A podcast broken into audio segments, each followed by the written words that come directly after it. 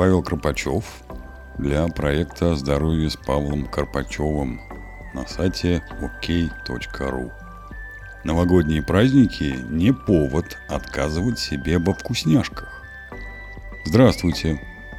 Что делать, если вы не хотите пропускать застолье, но боитесь поправиться? Застольный разгул в новогодние праздники – норма для большинства из нас. Но как провести долгожданные праздничные дни, чтобы потом не было мучительно больно за испорченную фигуру? На новогоднем столе нас, как правило, поджидает несметное количество блюд, которые хочется попробовать. О правильном питании во время праздника мало кто хочет думать. Но это не означает, что теперь весь ЗОЖ коту под хвост, а от лишних килограммов никуда не деться. Тотальное ограничение в это время вовсе не обязательно. Не сидите на месте.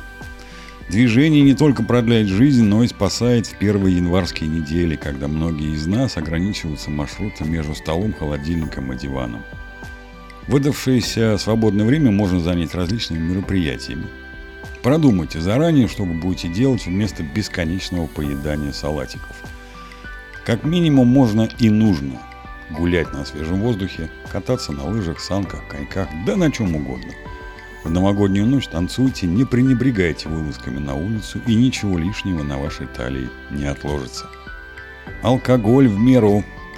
По мнению специалистов, ненужные килограммы от спиртного прибавляются не особо охотно.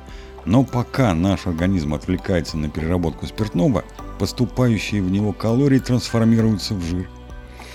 Помните, что 40-градусные напитки усиливают аппетит. Новогодний отрыв требует обязательного восстановления организма. Не переедайте.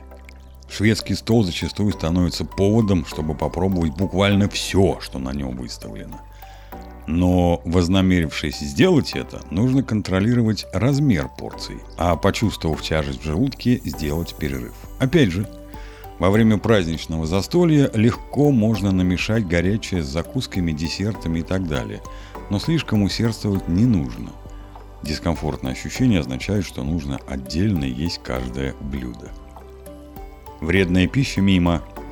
Конечно, оказавшись в гостях за хлебосольным столом, мы иногда забываем, что некоторые блюда не особо полезны. Тем более, что основательно сдобренным майонезом оливье, как обязательно атрибут Нового года, ожидает нас не только на собственном столе, но и куда бы мы ни отправились. Для лишних калорий лучше найти достойную замену.